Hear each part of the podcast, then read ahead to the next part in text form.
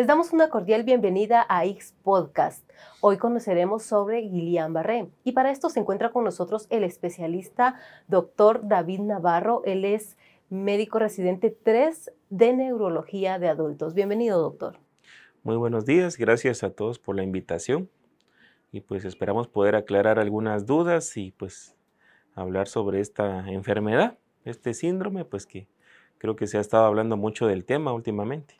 Exactamente, doctor. Y para esto, para conocer más sobre este importante tema, eh, iniciamos conociendo qué es este padecimiento, qué es este trastorno, ¿verdad? Neurológico y parte de su historia. Muy bien, eh, tenemos que saber de que este síndrome, pues a pesar de que actualmente en redes sociales, en varias fuentes de información, se está cada vez escuchando más de él, no es una enfermedad nueva. De hecho, pues en 1916, digamos, fue cuando tres médicos franceses, en la época de la Primera Guerra Mundial, pues hicieron los descubrimientos pertinentes, ¿verdad? Tanto en la clínica. De hecho, cuando uno pues revisa la historia de esta enfermedad, pues mira que eran médicos de guerra. Y pues precisamente algunos datos que a ellos le llamaban la atención de ciertos soldados que tenían parálisis facial fue lo que dio eh, el camino, fue lo que abrió el camino para que se hicieran los posteriores descubrimientos de la enfermedad. Y gracias a estos tres médicos franceses, en realidad eran cuatro, porque años atrás pues ya una persona ya había empezado a decir unos primeros descubrimientos, pero no fue hasta 1916, pues cuando ya estos tres médicos, pues que era Guillain, Barré y Stroll, los que hicieron los principales aportes por así decirlo. Por eso es que el síndrome lleva el nombre de ellos, ¿verdad? Síndrome de Guillain-Barré. ¿Y eh, qué es este síndrome? ¿Qué es esta enfermedad? Esta enfermedad, pues el nombre largo que se le da es una polirradiculopatía desmielinizante inflamatoria. ¿A qué nos referimos con esto? Pues en sí, el término a lo que hace alusión es de que poli significa muchos, neuro en este contexto va a significar nervios y patía pues que enfermedad. Entonces más que todo hace referencia a una enfermedad en la cual al mismo tiempo muchos nervios van a estar afectados al mismo tiempo. Muchas veces son los nervios, por ejemplo, de las extremidades inferiores, otra vez de los superiores y pues hay casos en los cuales son los cuatro afectados, ¿verdad? Varios nervios de las extremidades y pues de ahí el, nombre que se le da a la, a la enfermedad. Muy importante también hablar de la temporalidad de que es aguda. Hay polineuropatías que no son agudas, son crónicas Aquí estamos hablando 8, 10, 12 semanas en adelante, por poner un ejemplo. Excelente, doctor, excelente esta explicación que usted nos da sobre este trastorno, ¿verdad? Eh, por ejemplo, como Seguro Social, nosotros hemos venido trabajando en este tema. ¿Qué nos puede comentar al respecto? Muy bien, como les comentaba al principio, ¿verdad? No es una enfermedad nueva, aunque ahorita pues esté hablando más del tema, es una enfermedad pues que ha sido tratada por médicos del instituto ya desde pues bastante tiempo, ¿verdad? Entonces normalmente pues cada vez se van recolectando más datos, se trata pues de establecer qué tipo de polineuropatía es la que tienen los pacientes, porque dentro de, miremos el síndrome de Guillain-Barré como una familia, por así decirlo. Entonces, a pesar de que es una enfermedad con sus síntomas, con sus signos ya bien establecidos, hay variantes. Hay variantes, exactamente. ¿Podría indicarnos cuáles son estas y cuál es la diferencia de cada una? Muy bien. Dentro de las principales a mencionar, pues está la variante AMAN. Nosotros pues solemos utilizar siglas, ¿verdad? Esta variante AMAR, AMAN es axonal motora, como su nombre lo indica, pues las manifestaciones clínicas van a ser más a nivel de fuerza muscular, a nivel motor. También hay ciertas variantes como el síndrome de Miller-Fisher pues que lleva ya otro epónimo distinto, pero siempre forma parte de las polineuropatías. En esta, por ejemplo, va a haber afección de los ojos. Lo que nosotros conocemos como oftalmoplejía, que va a haber limitación a, a la hora de realizar movimientos oculares. También está la ataxia, que es un componente de este síndrome. En este, más que todo, podríamos decir que es una falta o una incapacidad de coordinación de los movimientos. Tal vez la persona tiene una fuerza muscular adecuada, pero a la hora de que tiene que coordinar todos esos movimientos, a la hora de caminar, por ejemplo, a la hora de dar el paso, esto va a ser eh, de forma errática por esa falta de coordinación.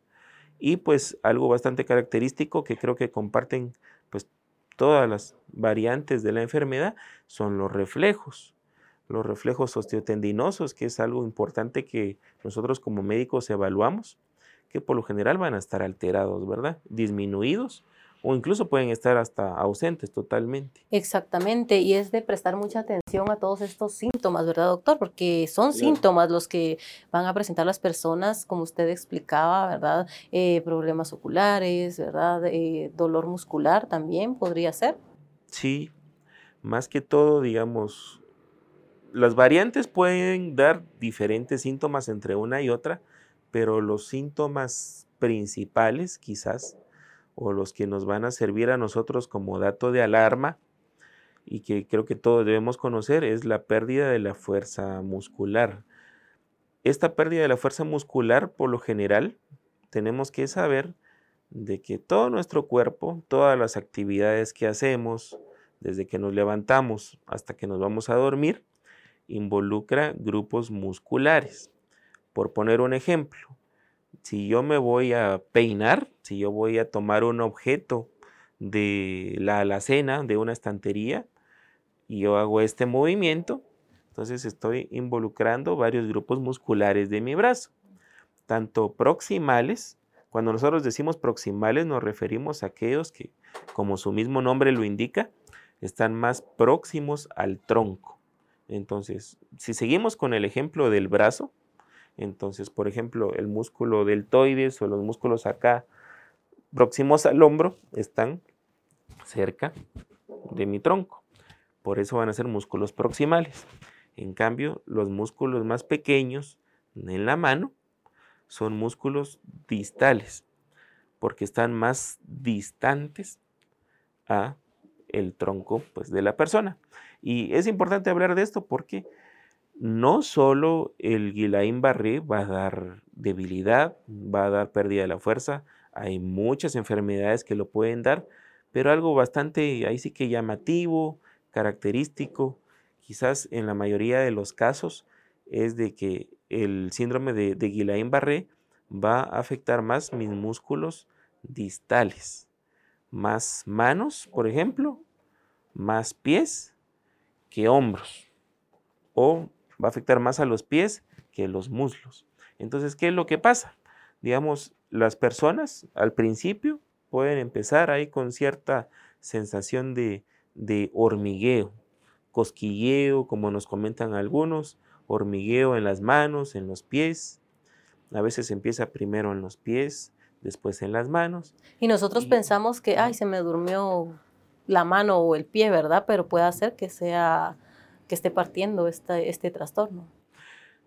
Es importante aclarar de que puede ser que sí sea parte de los síntomas de este trastorno, pero no cualquier hormigueo tiene que ser Guillain-Barré, ¿verdad? O sea, hay muchas, muchas causas.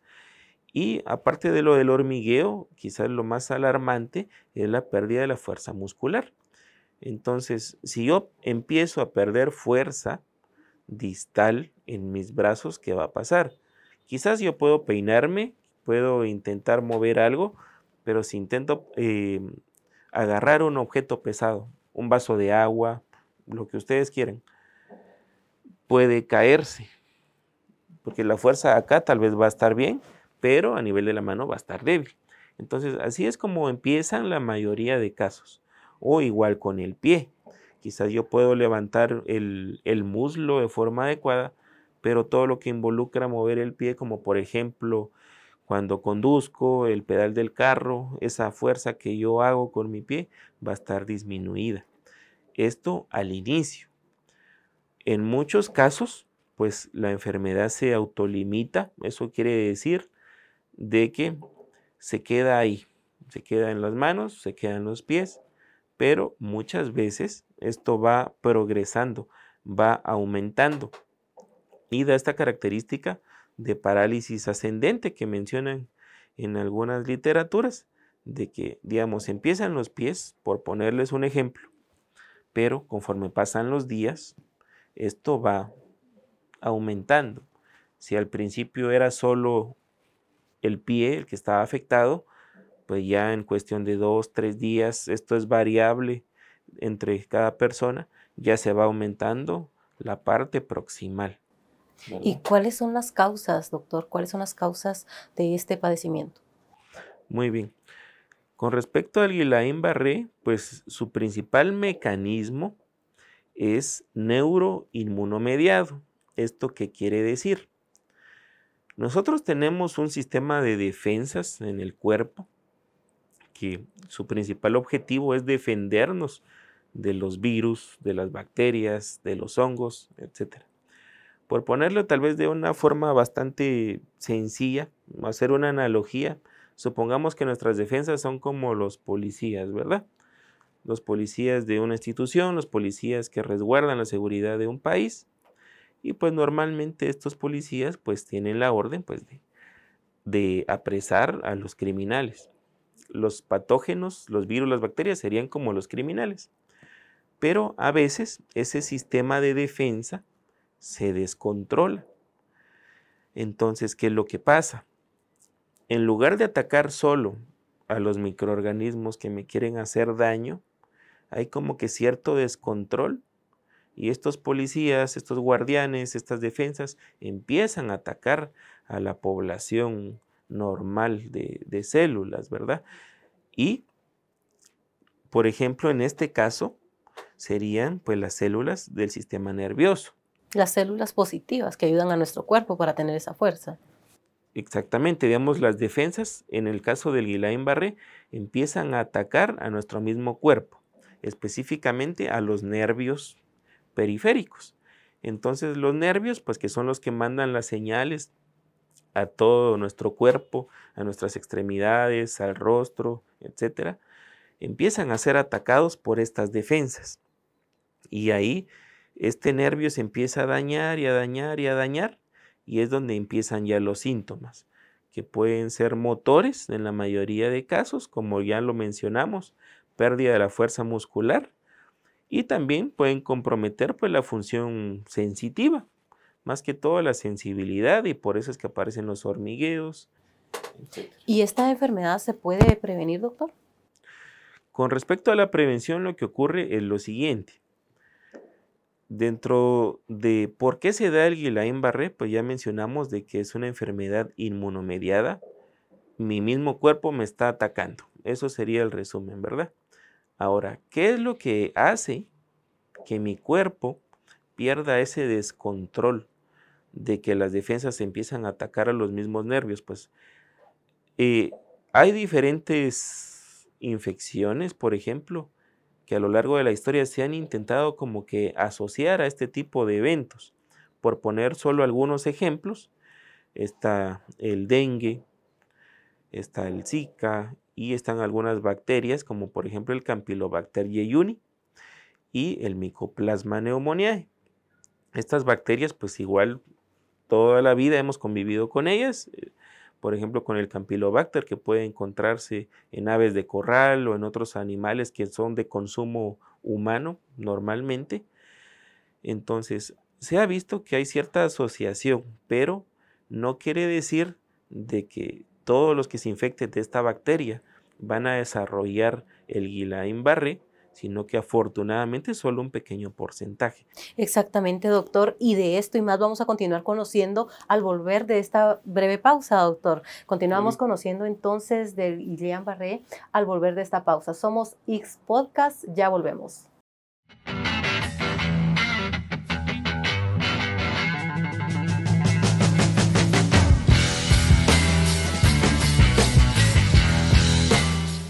Hola amor, te tengo una notición.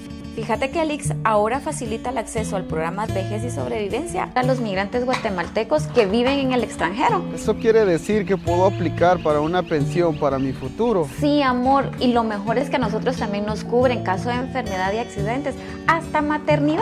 Y todo por mil quetzales al mes. En la página de Alix te puedes inscribir fácilmente. Qué buena noticia, lo haré hoy mismo. Asegura a tu familia y protege tu futuro.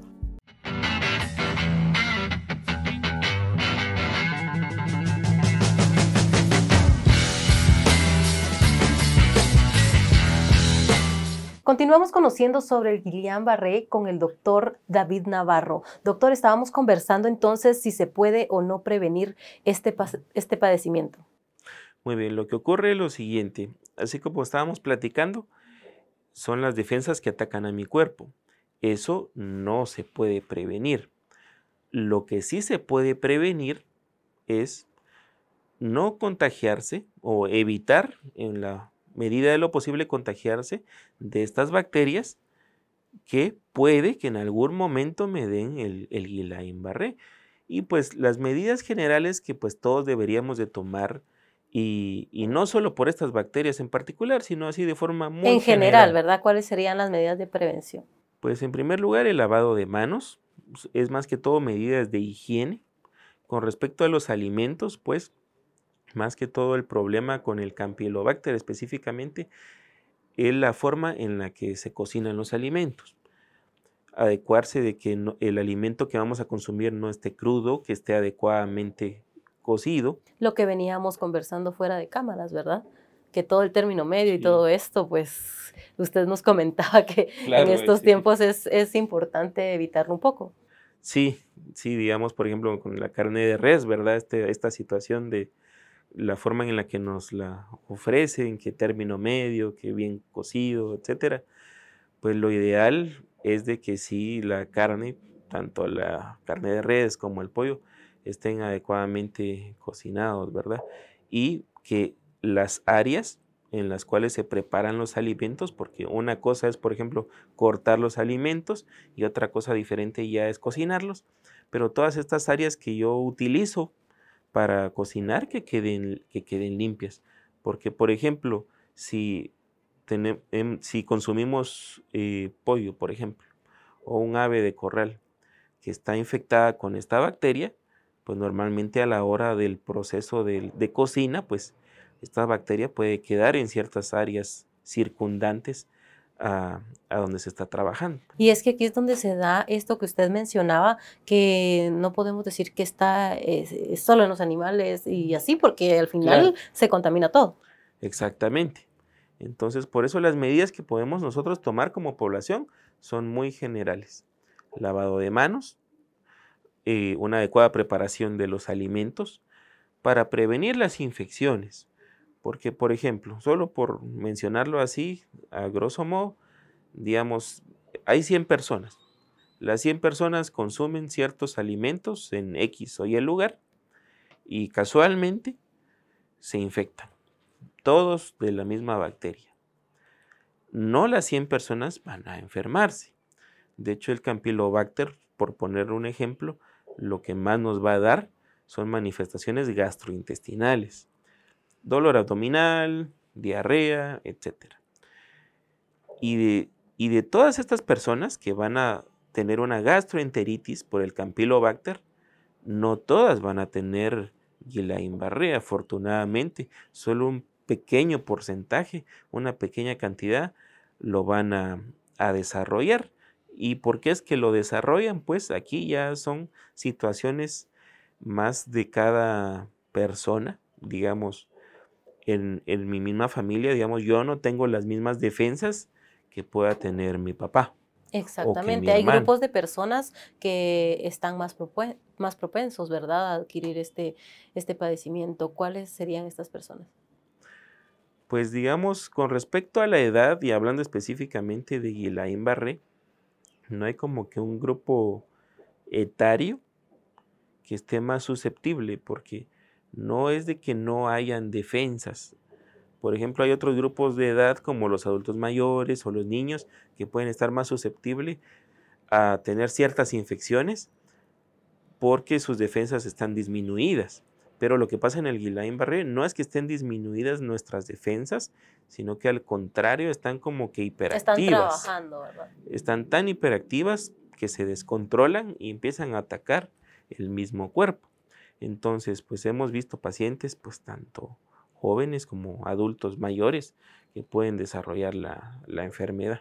Es importante mencionar entonces que no solo debemos prevenir pues este padecimiento, este trastorno, sino que es en general, ¿verdad? Cuidarnos hasta de una gripe.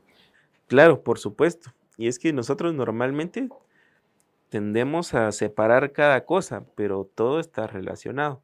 Por ejemplo, si una persona es hipertensa, si una persona es diabética, y esta persona que es diabética no está bien controlada de su glucosa, pues sus defensas van a estar comprometidas, van a estar afectadas. Igual con un paciente hipertenso digamos, un paciente hipertenso que tal vez ya tenga un tratamiento, pero que este tratamiento no esté siendo suficiente, pues va a estar descontrolada y pues todas estas pequeñas cosas, pues que quizás uno ya lo ve como que fueran enfermedades distintas, pero al final todo pues repercute en mi estado de salud general incluido pues mi sistema inmune, las defensas. Exactamente, y algo muy importante es no alarmarse. Es importante no alarmarse, doctor, sino que seguir las indicaciones, ¿verdad? Claro, yo creo que ahorita pues lo primero que todos como población deberíamos hacer es mantener la calma. Ahorita pues vivimos en una época donde la información abunda por todos lados, en redes sociales abunda la información y pues muchas veces nuestra primera reacción, y creo que es bastante normal, es la preocupación. Pero tenemos que saber, pues como ya lo hemos platicado, de que no es una enfermedad nueva, aunque ahora se esté escuchando con más frecuencia, no es de que sea algo que acaba de salir, sino que simplemente lo llamativo es esto de que pues ha aumentado el número de casos, pero tenemos que saber de que no todo hormigueo tiene que ser Guillain-Barré. Lo ideal es que este diagnóstico pues sea hecho por profesionales, por médicos, porque muchas veces no basta solo la clínica. La clínica pues hacemos referencia a los síntomas, a lo que el paciente nos dice, sino que se necesita realizar ciertos estudios complementarios. Y esto ha sido así desde siempre, incluso desde los inicios de la enfermedad, que ha habido necesidad de hacer exámenes complementarios ya para confirmar las, las sospechas que se tienen. Entonces, en primer lugar, mantener la calma. Si decidimos informarnos, pues hacerlo, pero siempre de fuentes eh, confiables, oficiales, exacto. Fuentes oficiales y sobre todo porque se está realizando un trabajo interinstitucional, ¿verdad, doctor? Con el Ministerio de Salud. Podríamos compartir esta importante información para las personas que nos acompañan, para que ellos vean, ¿verdad? Que este es un trabajo en conjunto interinstitucional, ¿verdad? Que se está trabajando sobre todo por informar a través de estos medios oficiales a las personas de cómo pueden que ellos cuidar su salud tenemos que saber desde que empezó todo esto de los nuevos casos de, la enfermedad. Se ha estado trabajando no solo a nivel del instituto, sino también a nivel del Ministerio de Salud y todo esto lleva un proceso. Es un proceso que empieza desde que se trata de identificar los casos, verificar si hay algún factor de riesgo o algo que uno pueda identificar que ya le haga sospechar a uno de dónde fue que surgió el problema la evaluación médica, por supuesto, realizada pues en las unidades de tanto del instituto como del ministerio. Y pues ya el proceso ya continúa con ser evaluado por especialistas, ver si hay necesidad de hacer X o Y examen ya para confirmar el diagnóstico, o por el contrario, ¿verdad? Hay veces de que solo con la evaluación especializada se descarta que sea el, el diagnóstico o que estos síntomas que siente el paciente sean por cualquier otra cosa, pero no Guillain-Barré específicamente. Exactamente. ¿En qué momento una persona pues puede tomar la decisión, verdad? Bueno, voy a, ir a, mi unidad médica, voy a ir al hospital a ver si esto es este padecimiento. Muy bien. El dato más alarmante creo que es la pérdida de la fuerza muscular porque situaciones como hormigueo, que sí puede encontrarse en, el síndrome, no es solo de esta enfermedad. O sea, por poner un ejemplo, una persona diabética que ya lleva años de ser diabética. Y les pongo este ejemplo porque es algo muy común. O sea, la mayoría pues de, de personas pues padecen ya sea de hipertensión arterial o de diabetes, es algo que va en auge. Pero menciono esto porque, por ejemplo, una paciente diabética puede desarrollar neuropatía diabética. Igual sentir hormigueos en las manos, en los pies, incluso sensación como de pinchazos.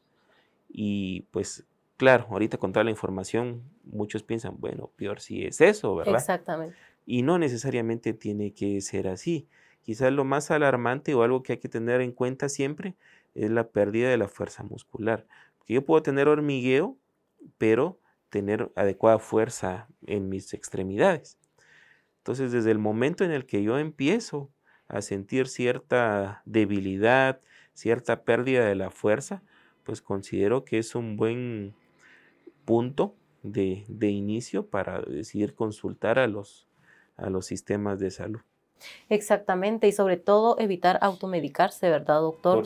Eh, ¿Qué deben hacer las personas entonces para fortalecer su sistema inmunológico, sus músculos y pues quizás eh, estar un poco más fortalecidos, ¿verdad? Para prevenir esto también.